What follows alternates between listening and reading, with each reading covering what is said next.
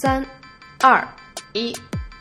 ，Hello，大家好，这里是 Bad Coffee，今天是二零一九年八月一日，也是 Bad Coffee 的第三十七期。我是 Milkshake 杨，一直居住在南京。本期的话题是暑假的中间，来回顾一下上学期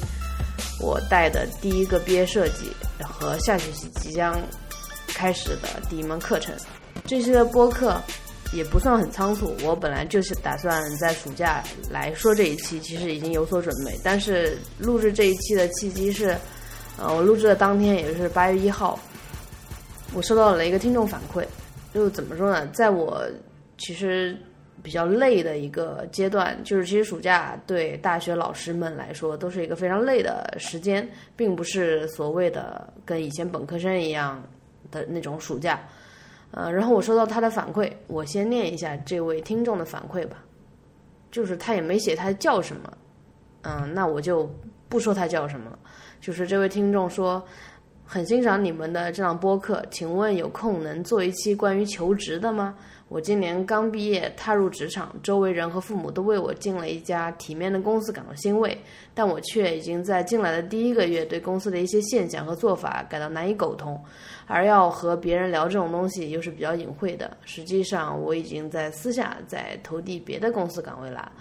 如果要我来一句话评价 Bad Coffee 的话，就是每当你们更新播客，那天的通勤体验便愉快而短暂。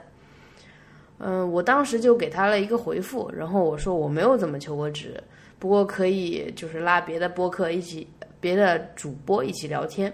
也有想法说就我自己工作的短暂经验和大家分享象牙塔里的工作内容。就是看到他的播客之后，会觉得就是有一种幸福感，就是就好像那个这就是街舞里面，呃，易烊千玺说跳他能跳 Franklin。为他编的那些舞就很幸福，就是这种幸福感。我就打算在今天晚上，其实现在已经十点了，然后但是就是很兴奋，想把我这期准备的一些内容，其实主题就是呃，也是我第一次经历的东西，就是比如说第一次认真的带一个本科生的毕业设计，然后他还是个留学生，呃，在准备自己就认真准备下学期应该要上的一门课程。在这个期间，我也慢慢能感受到什么是个大学老师，然后大学老师要做什么，我和我自己的想象，还有别人的想象，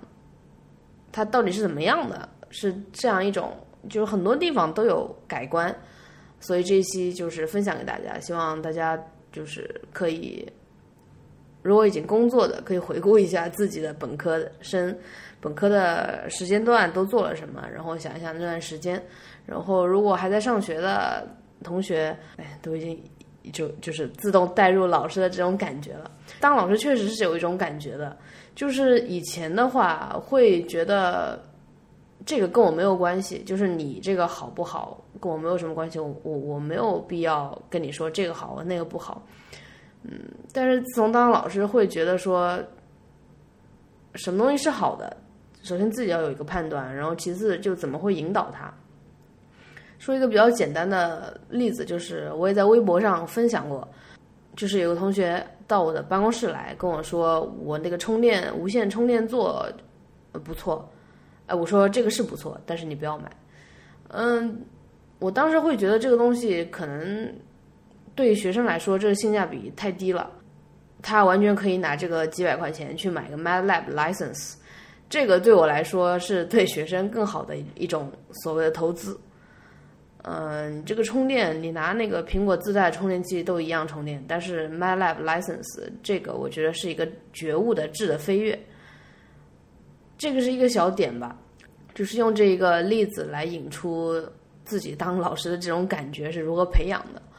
第一件事就是本科生的毕业设计，我以前在当博士生的时候也帮老师带过毕业设计，但是那个毕业设计更多的就是带他一起做实验，然后。他不会的，他跑过来问我，我来跟他说啊，我是怎么怎么做的，你去看什么什么文章，呃，差不多是这样的。但是现在就是帮助一个学生做他的毕业设计，从嗯选题开始，啊，我比如说列哪几个题，然后他选了哪个题，就是这个题，我到现在都放在我的自己的网站上面的。我是希望这些东西都是很公开，可以给所有的学生都看到。当然，就是作为青年老师，有一个特别尴尬的，就是你当时没有课，然后你刚当老师的时候，没有学生会选你的，呃，那就是真的没有中国学生会选你，他肯定是尽量会去选一些德高望重的教授或者。呃，项目比呃横向、纵向项目很多的一些就是年长的老师吧，就是首先大家不认识你嘛，我想了一个办法，就是差异化竞争，就是说，呃，那他们非常喜欢带中国学生嘛，那我没有办法，我就只能带留学生，就是就是靠自己的口语，嗯，去跟一些留学生然后进行交流，然后他们，然后。确实有一个留学生找到我，就是他看了我网站的一些，就是三个课题，然后他自己选了一个。而且我记得那个是一个下雨天的周天的早上，嗯，我们约了那个时间见面。然后当时他给我的感觉，就是首先他能约在，就是我跟他约这个周末早上的一个点，啊，其实是有用意的。我我我想看看，就是这个学生，他首先他会不会迟到，然后其次他，嗯，真的会不会来。然后来了，他跟你讲什么？有没有有所准备？其实这个都是一种，就是双方的一个认可，就是不能说，呃，你没有学生了，你你从别的老师那边就什么方法，就是弄了一个学生过来，然后他其实对你的课题完全不感兴趣，然后你也不了解他，呃，有一个你就算一个，因为至少我们有一个工作量的东西在这里。呃我觉得是不能这样的。然后，如果是这样做，会对我以后的很多东西都不是一个特别好的。反正我就知道这样不对，嗯，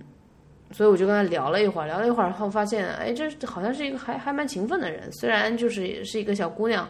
嗯，然后哇，就是每次来我办公室，那个香水味都一屋子。然后同就是跟我在一块的一个老师也会跟我说，我每就是每次都知道是他来了。这样子，然后呃，这样聊了课题，然后他选了之后，选了之后就是一个是我这边给他出题目，然后让他看一些文献，看文献这个都比较简单，然后关键就是我我就在想，我应该怎么去嗯引导他把这个毕业设计做出来，嗯，就首先是做这个过程嘛，做这个过程我就用那个 things 来列了一个。就给他列了一个 project，然后这个 project 我就跟他说，我们从开头到最后，呃，每周我们需要有一个 weekly update，然后你要把哪些东西给我汇报，你这周学到哪些东西，然后下周我们的目标是什么，呃，这个一个个列出来，然后每一次我都会当着他的面把这个 things，就是 things 是一个 app，app 就是来管理一些，呃，你即将要做的东西的，我就把这打开给他。就是他的名，以他的名字列了一个 project，然后，嗯，跟他说，你看，我们上一周做了这个，下周这周要做这个，然后如果你这周这个不做好，我们就会推迟，推迟其其实就是完全，嗯，会打乱这个节奏。然后他自己这样的话，他也会有一个 alert，他会提醒自己说，呃，怎么样怎么样，就是就是有个时间观念吧，呃，就是这个事情是紧急的，不是说我要拖到最后一起做完的。嗯，如果你是这样的话，那你不要选我，我不是这种老师。就是一开始会跟他说好这些东西。就是令人惊喜的是，他真的每周基本上每周都来，除了大概两三周，有一周是呃放假，然后两两周他是去去医院了。后来跟行政的老师聊天，就发现这个留学生已经是非常努力，不能说非常努力，就非常勤奋的。我们所谓的那种想要变好的那种。想要拿优的那种学生了，然后更多的留学生其实我接触的也不多，但是我看到的就是好像都不怎么来，然后就是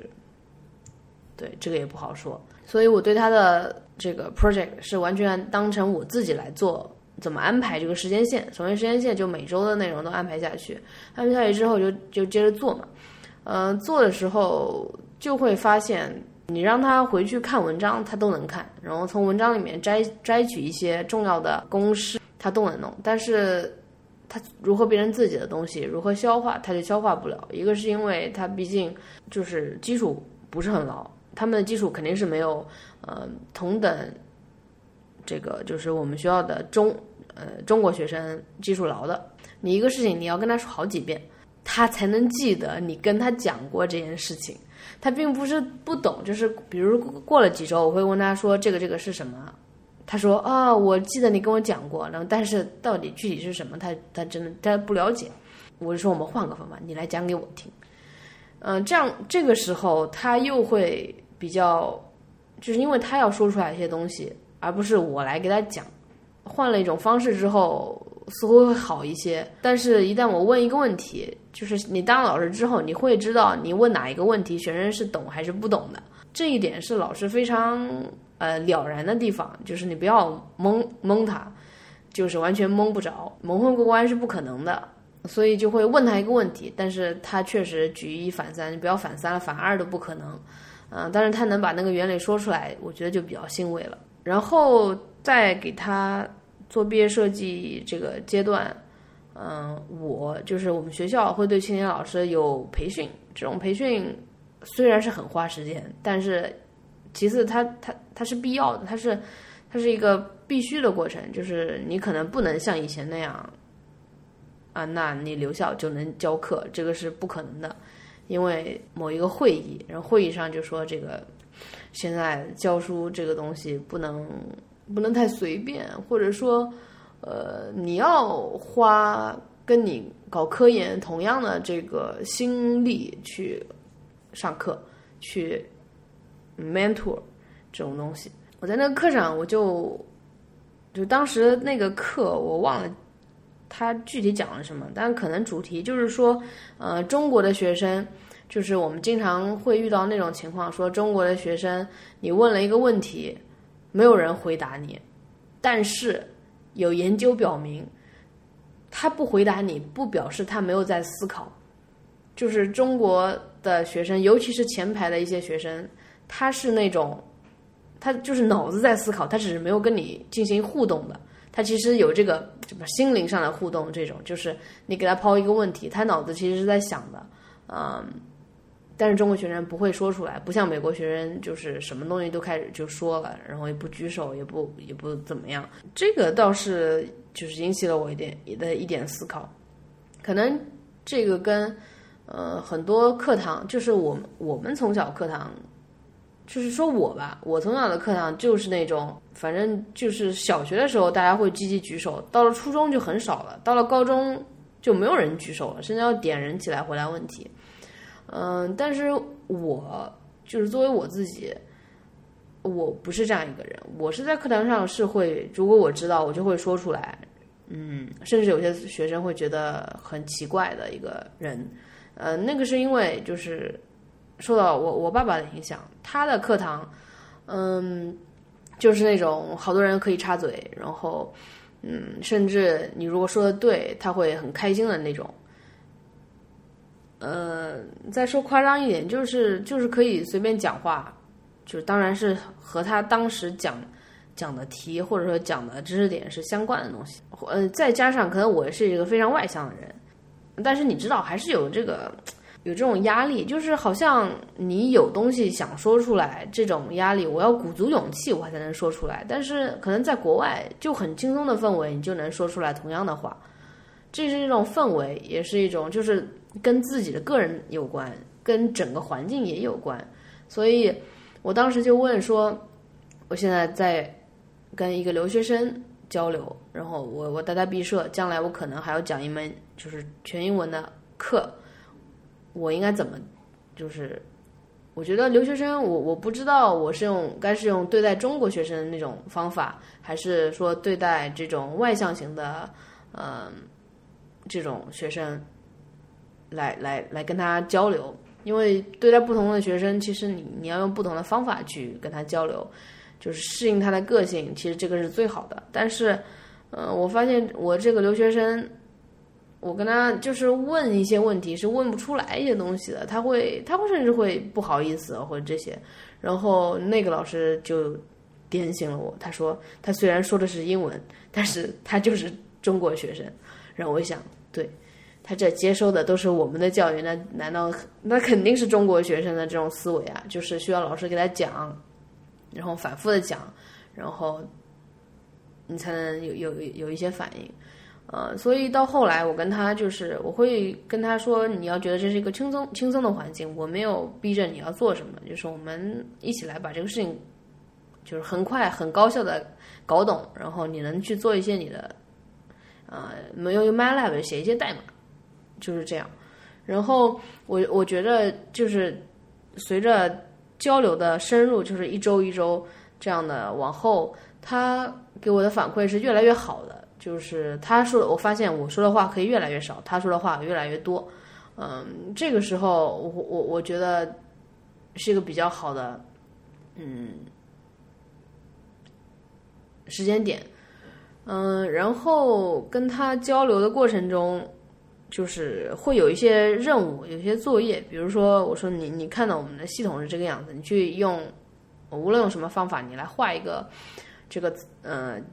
就实验的系统的图，然后我跟他说，我不希望浪费太太多时间在这个系统图上面，因为你每一个部件，我我只希望你画一次，然后这一次，我们就我们在你最后的论文里面就用这一张图，这是得是你画的，不能是别人的，也不能照抄。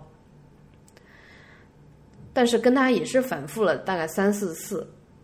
呃，他才最终确定了一个还不错的图。说实话，我我到现在已经是知足的一种状态了。就是我觉得他能懂我在说什么，呃，这个不是说懂我说的话，就是理解我想要一个什么样的结果，这个是蛮重要的东西。就是他知道你最终的目标是什么，他能把它转换成自己的目标，呃，这个是一个我觉得好的学生有的一种素质吧。好的学生，我觉得我可以插开一个话题，就是跟他。那个过就是那个整个时间段很很久嘛，也就是上个学期一直从大概认真的是从三月一直到六月吧，六月底他就开始答辩了。所以那段时间我在看一本书，就是苏 苏珊桑塔格全传，就是应该是新出来的一本书。然后我看这本书的时候，我就觉得，嗯，这个苏珊桑塔格真是讨喜。就是已经开始用老师的这种态度来看学生，说四岁开始自己开始做这个批判性分析，然后看了很多书，然后几岁就是达到怎样的一种文学水准，然后后来他说啊，这个连我自己都会觉得非常羡慕，因为呃，从之前跟朋友的交流，就是发现我到现在对那种含有隐喻的书都不太看得懂，就比如说那个有朋友推荐。嗯，村上春树的《寻羊冒险记》，我看到大概大概就是让这个主人公去找羊的那个过程，开始找羊，我就不明白，就是为什么要这样子。然后羊就怎么了？怎么就找羊呢？然后看那我就是昏昏欲睡，然后就放弃了这本书。然后回头我又跟迟早更新的主播锵锵来聊这个事情，然后他就说，我可能对这个含有隐喻的书，就是我看不懂隐喻。这个是一种需要训练的东西，呃，我我很同意强强的看法，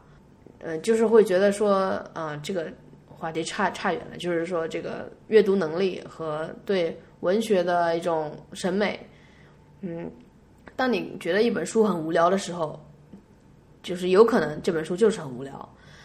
也有可能是你的你不太能够得着这本书，这是两种可能。就是我现在最起码能知道有哪些书是我看不太懂的，但是这个看不太懂的原因在我这样子。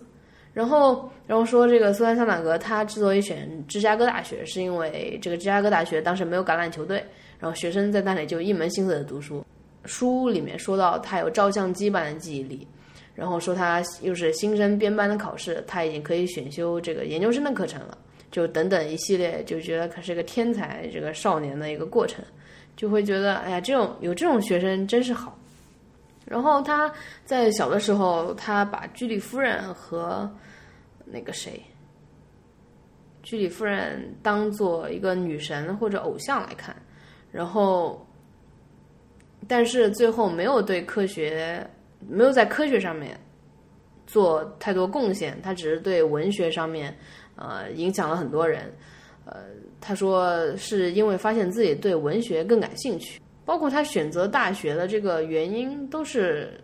其实，在一般的人看来会觉得好神奇啊，就这个人怎么会这样？嗯，但是我现在就觉得一个人选一个东西，呃，但凡是有原因在，而不是随便选的，我觉得这个就很可贵了。而且他就是发现对自己对什么东西感兴趣，这个也是很可贵的。我现在在跟学生交流的时候，我会尽量的去跟他们说，你有没有想过一些原因在？有没有想过你到底对什么感兴趣？而不是说我们一味的就就追求一个学位，呃，追求学位就就好差劲啊！就是为什么要这样子呢？呃，你如果能从事一份喜欢的工作，这不就好了嘛？包括对于说一些家长也是。博士不是一个特别值得炫耀的东西，就很多东西都不值得炫耀。只有你发现你对什么感兴趣，我觉得这个值得炫耀。然后你喜欢你自己，我觉得这个值得炫耀。嗯啊，好了，然后再说回这个，嗯，再说回毕业设计这个事情。然后这个留学生毕业设计做完，他就要 presentation。哇，这个东西就是看个人的表现了。我让他。跟我进行了一个，就只有我们两个人，然后计时的一个 presentation。我觉得他说的不错，而且我刚才看他就是只有两个人的时候，我说你不用紧张，这只有我们，然后我们会有一些问题会提出来，然后你来问，你你来回答就可以。然后当时我就觉得他特别紧张，紧张这个事情其实是一个特别好的东西。我现在会觉得，如果你紧张一件事情，呃，表明你在意他，你想做好。所以我之前看到一句话，我不知道在哪看到的，但是他说，哦，好像是高晓松说的。对，高晓松说，这个油腻的男子说，嗯，什么是少年？少年就是慌张。呃，像他这个年纪，他已经没有任何慌张了，就是对任何事情都知道啊，这个这这么做那么做。嗯，但是当一个人少年的时候，他会知道自己，呃，很多事情不知道，不知道怎么办的一个状态，然后很紧张的一个状态。少年的气息比较重的，我觉得。然后我当时看到他那个紧张，就是已经快呼吸不了的那种。当时一一个是觉得你你不用这样，这个就咱俩，这也不打分。呃，第二个就会觉得嗯不错，这个孩子还是有上进心的。然后他讲完了，我就跟他认认真真的把里面，我就我就会设想，帮他设想说，如果这可能哪哪哪些老师会提一些什么样的问题，他又把这些问题全部准备了一遍，然后背了一遍。呃，他背之所以背了一遍，是因为我知道他如果现场的话，他可能是答不起来的，就是他可能一紧张，教授在一言，他会忘了自己知道这个事情。很多学生都有这个问题。甚至在答辩的时候，有些老师他问的问题是有一些问题的，但是学生由于紧张，他就会就是愣在那，这个是不好的。就是你有什么你就说，因为老师提的问题确实有可能是有问题的，这样子到真正嗯 presentation 就是就是叫什么答辩。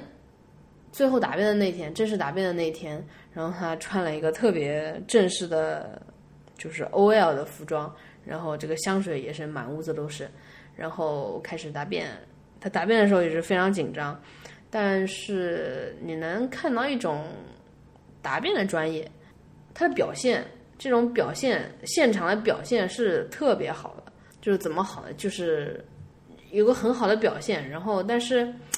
我是觉得他比我上去讲都要讲得好，就是各种就是在哪里哪个点微笑啊，还是在哪个点就是用哪就是这种一些小动作，我觉得他都有涉及到，这是一个非常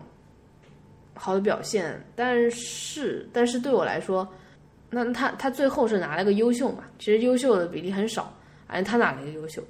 啊，我觉得可能百分之七十都是靠他的现场表现，就是这个会让我觉得。我们答辩的时候是需要一个好的表现，嗯，有时候如果往往只靠答辩来获取一个分数，这个是不太准确的，因为有些学生可能他的所有精力都放在这个表现上面，并没有真才实学。就是你但凡再问一个深入问题，其实他对这个方向不了解，然后他也不懂这个问题，不会回答这个问题，你就不能见招拆招。他只是有一个。像那种可能看 TED 看多了就会有那种表现。也就是说，我是觉得他只要用到动脑子的事情，他就不太去做。但是在其他的事情上面，比如说他的，呃，论文的装帧是最好的。然后比如说，就各种细节，除了动脑子的事情，就是除我动脑子，我就说跟科研相关的一些东西，其他方面都做的特别好，所以导致其他老师对他分数特别高，然后他最后得了一个很好的成绩。嗯，然后再把整个毕业答辩走下来之后，我发现，他确实已经很不错了。就是我我还是比较幸运的，能跟这个学生一起做他的毕业设计。然后其他的学生，真的就是呃，有些英语都说的不太好，这样子，就是已经很很感激了。就是这一部分是关于。呃，我就是上学期的跟他跟一个留学生做的他的毕业设计，然后下面就讲讲我暑假正在做的事情，就是为下学期即将开的一门课程，嗯，做一些我备课里面的一些东西，就是讲一讲我备课的过程。首先要说说我对备课的概念，我对备课的概念，在这之前是完全是跟跟着我爸来的。然后他的物理课是一个非常好的课，就是我觉得我爸的物理课堂是第一个全中国第一个可能将超链接这个东西用在课堂上的，就是讲，就是他每次讲这个知识点，他会超链接，呃，一个故事或者一个基本上是和那个什么什么三国里面的人物，就是这一类的这种风格的一个故事。就比如说磁感线，磁感线不是有圈和叉嘛？就是哪一个是就是像箭头一样到里面去的，就是到屏幕，比如屏幕里面去的，就应该是一个叉；到从屏幕往外面来的，应该是个点。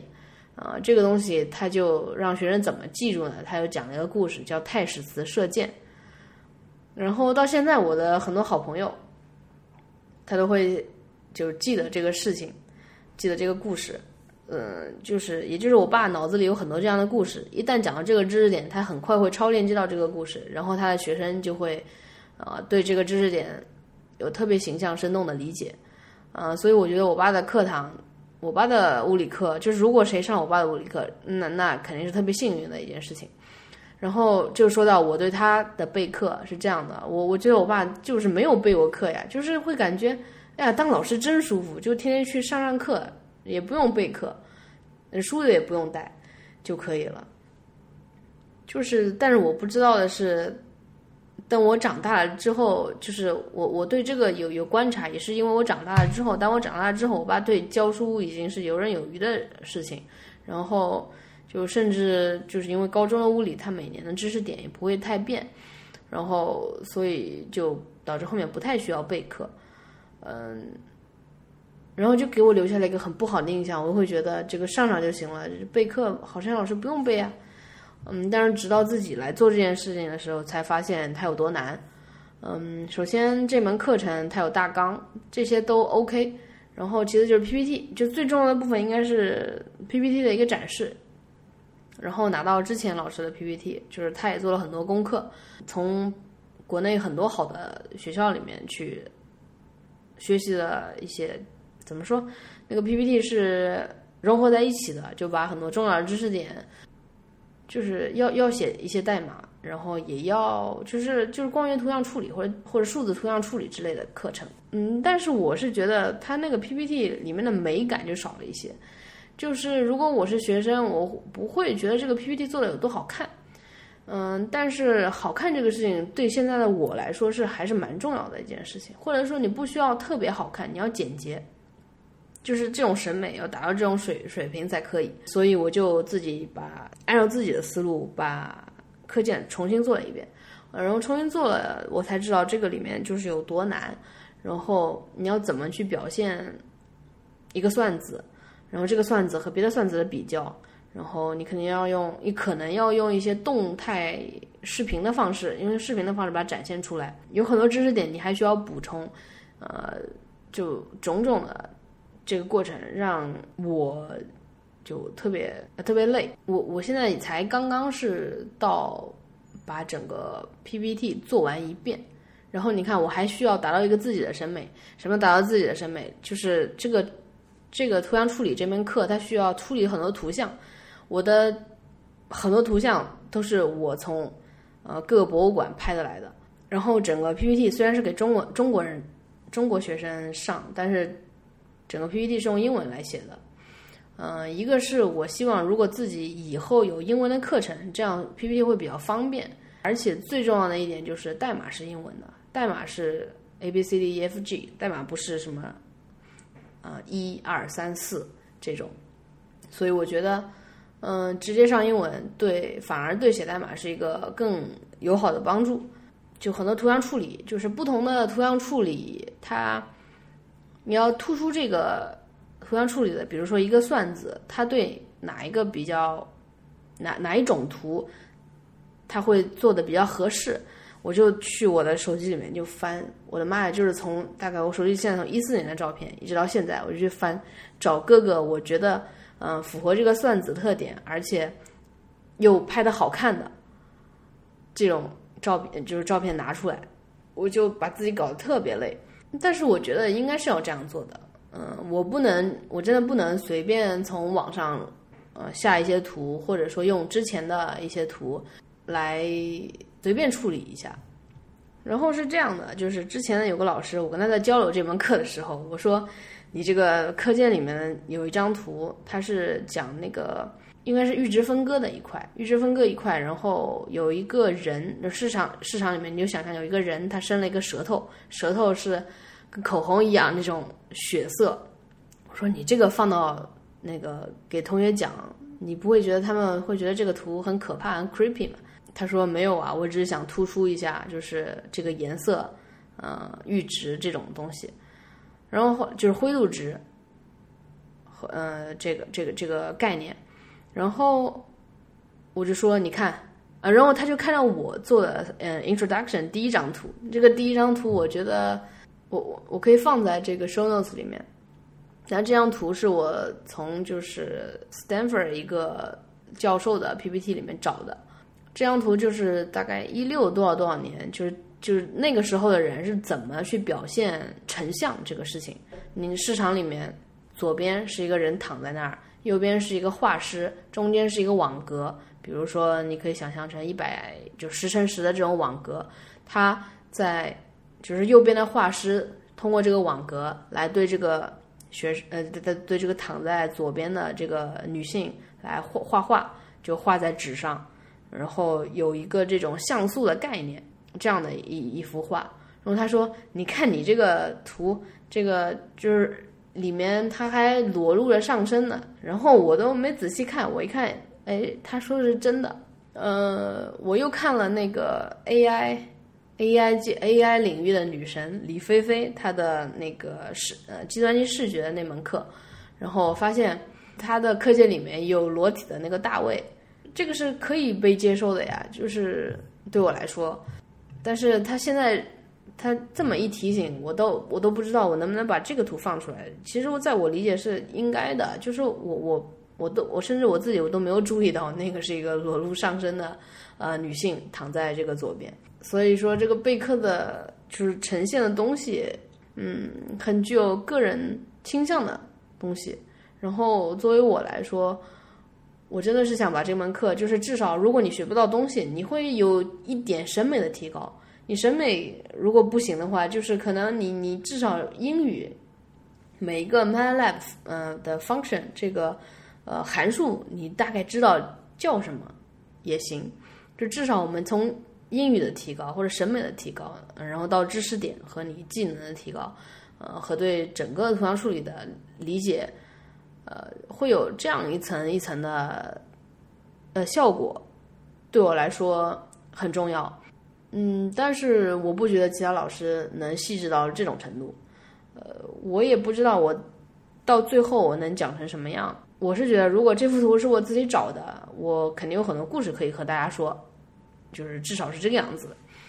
然后就其实从这两个话题，我就想到了，就是还是会想到以前啊上课时候的自己，然后和现在真的会以老师的视角来去考虑一些事情。就比如说我高中和初中的时候，我听其实很喜欢历史，然后历史课，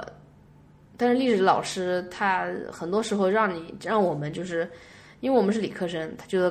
跟你说你就画这边，然后你背就行了。然后我这这种课我就特别想睡觉，然后我真的就睡觉了。但是我知道我睡觉，但是我的耳朵是在听的，就我脑子是在跟他转的。然后这个历史课的老历史老师就找到我说：“你怎么能睡觉？”我说：“我在听课。”他不信，他就让我去做一道题。然后我说：“这道题选 B 做，就真的是 exactly B。”然后老师说：“你真是在听啊？”我说：“是真的，我只是太困了。”然后老师也没有话讲了。然后就之前跟那个现在非常火的何同学，就是做视频的何同学聊了之后，呃，一方面我会觉得。我有这样的同学在大学课堂上是个特别好的事情，嗯，他有自己真的兴趣，他有爱好。我我是不觉得每一个人都要走什么本科、硕士、博士这种路径，我觉得这个太无聊了。如果每个人都是这个样子的话，我觉得真的太无聊了。呃，有这样的何同学的存在，嗯，是一个很美好的事情。嗯，但是呢，如果他在我的课堂上就这个样子，那一定是我的课特别无聊。嗯，我想应该是这个样子。当你以这个视角的时候，你可能会很很经常从两面来思考这个问题。嗯，我可能会有一个标准来要求自己，就是说，如果我是我课堂的学生，我会不会选择听下去，还是是不是会觉得这个课还挺有意思的？呃，如果以这个要求的话，嗯，其实要求挺高的，尽量能做到这个要求。就是之前一期，呃，乐队的夏天和小花说，真的备课好累啊。他说，然后小花说，你对自己要求太高了。呃，我想说可能是这样的。然后再看那本苏珊·桑塔格的传记，然后传记里面讲了说，如果苏珊·桑塔格听说哪个班或者哪个教授的课听上去不错，那么他就会去。我觉得应该以这样的标准来 要求自己。然后我备课就备到失眠了。然后甚至在睡觉之前都会跟大家会会试着自己去讲一个开场白，说我是谁，然后我怎么样，就是怎么一门课的开场，真的就失眠了好久，但是现在已经好了，现在已经就是恢复到原来那个基本上几分钟就能入睡的状态。呃，这个失眠的过程也有，我觉得有十天肯定有的，呃，就是一直躺在那里睡不着。关于失眠和如何恢复失眠，我希望下一期。播客来讲这个事情，所以这一期主要是跟大家分享了一下，就因为一个听众反馈，然后让我直接来做这一期播客。但这一期也其实不是关于求职的，是关于一个就是老师，大学老师这这个职业，他要做的事情和他想他是怎么想的。对，就是这个听众说，他说实际上他已经私下在投投别的公司的岗位了。我觉得这个就很好，你知道自己不喜欢什么很重要。然后我会尽量争取去找一些呃求职经历比较多的那个嗯别的 podcaster，嗯，我可以和他一起来聊聊这个话题。OK，那这一期就先讲到这里，谢谢大家收听这一期的 Bad Coffee，欢迎大家给 Hi at Bad Coffee 写信，更多订阅和收听方式在 Show Notes 里给出了链接。然后在本期播客的最后，嗯，有有有一则寻人启事。就是我在嗯链接里面应该有一个，就是请我喝咖啡的一个给出这样一个链接，我也没有太注意，因为如果你通过微信的方式就是呃请我喝咖啡的话，那我是能收到一条回复，然后我而且而且可以给你留言，但是有一个听众在三月份，这是也是我。你自己比较粗心，也不不太看，然后我把支付宝的这种 notification 全关掉了嘛，然后就发现，呃，在三月三十号那一天的十九点五十二分，有一个叫波，然后他的应该是手机号吧，可能是幺三六叮叮叮叮叮叮叮叮，后两位是五五，嗯的一个人给我了一个留言，说请你喝咖啡，然后。那个时间线是用什么软件画的？呃，那个时间线就是说我我会给出链接，就是我自己倒腾了一个呃，关于呃当因为当时看完了路德维希那个什么什么展，就是南京博物院的一个展，然后我就想把各个画派的时间线放在一起，然后与之对应的是一些计算机语言或者说计算机的一个发展，就是你在 Computer History Museum 能看到的那个呃时间线，我把我想把两个时间线对上，然后看这个它俩有没有一些关联，然后然后这个听众就是问的这个，呃，是用什么软件画的？当然我是用那个 eDraw，就是 E D R A W 画的，这是一个付费软件。然后好像目前这两天还在打打折，这是很神奇的事情，它在打折。但是对这个在二零一九年三月三十一号十九点五十二分给我打赏一百元巨资的这个叫什么波，这位听众表示感谢，和就是我也没有其他方式可以给你呃发消息，因为微呃因为支付宝是没有这个功能的，或者说我没有找到这个功能。如果有知道就是怎么这样联系的人，就是可能告告诉我一下，我再去联系这个人。呃，然后陆续的其实也也能看到一些人呃请我喝咖啡，就是在这里谢谢大家。